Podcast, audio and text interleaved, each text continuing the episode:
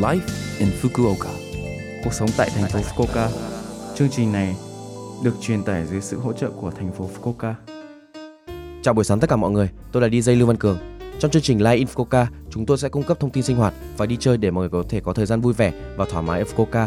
Thứ sáu hàng tuần, tôi là Lưu Văn Cường, đến từ Việt Nam sẽ truyền tải thông tin đến các bạn. Chỉ một chút thời gian ngắn thôi, nhưng rất mong các bạn hãy cùng đồng hành với mình nhé. Cuộc sống tại thành phố Fukuoka. Gạo là lương thực chính của Nhật Bản. Bạn có thể thưởng thức cơm mới hàng năm từ tháng 7. Nhưng mùa chính thức là vào khoảng mùa thu vào tháng 10. Gạo mới từ Tohoku và Hokkaido sẽ được bán. Mẹo để nấu cơm ngon không nên cắt quá nhiều. Nấu ít nước và vo gạo ngay khi vừa nấu chín. Ở tỉnh Fukuoka, bao loại gạo được làm Yume Tsukushi, Genki Tsukushi và Hino Hikari.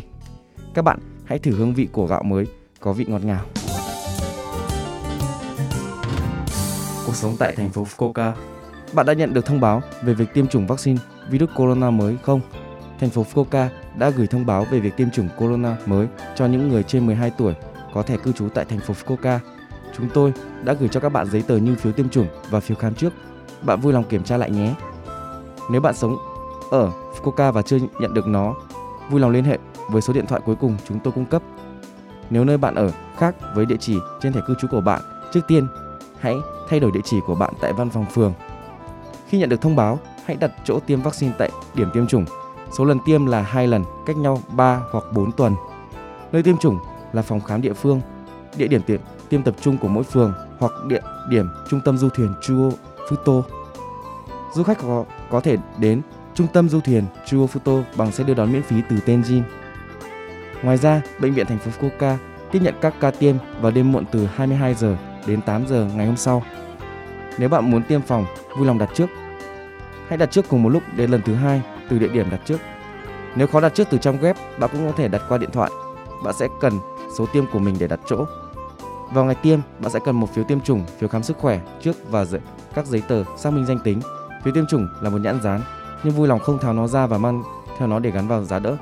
Sử dụng một phiếu khám trước cho mỗi lần tiêm, vui lòng đọc hướng dẫn, điền thông tin trước và mang theo bên mình. Mũi tiêm chủng ngừa được tiêm gần vai, vì vậy vui lòng mặc quần áo cho phép bạn dễ dàng để ngoài vai. Nhớ đeo khẩu trang. Vaccine đã chuẩn bị phải được sử dụng trong ngày, vì vậy vui lòng không hủy vào ngày trừ trường hợp thể trạng không tốt.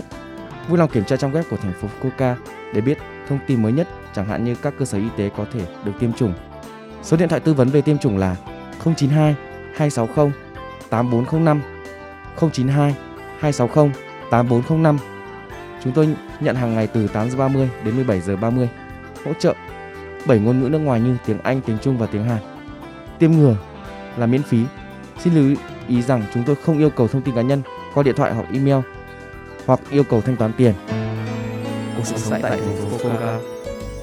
Số Live in Fukuoka tuần này mọi người cảm thấy thế nào ạ? Rất nhiều thông tin bổ ích phải không ạ? Số phát sóng này lúc nào cũng có thể nghe bằng postcard. Ngoài ra, mọi người cũng có thể biết về nội dung truyền tải trên blog. Mọi người xem qua trang chương trình từ trang chủ của lớp FM. Cuối cùng, tôi xin phép gửi đến mọi người bài Khuê Mộc Lang của ca sĩ Hương Ly để chia tay mọi người.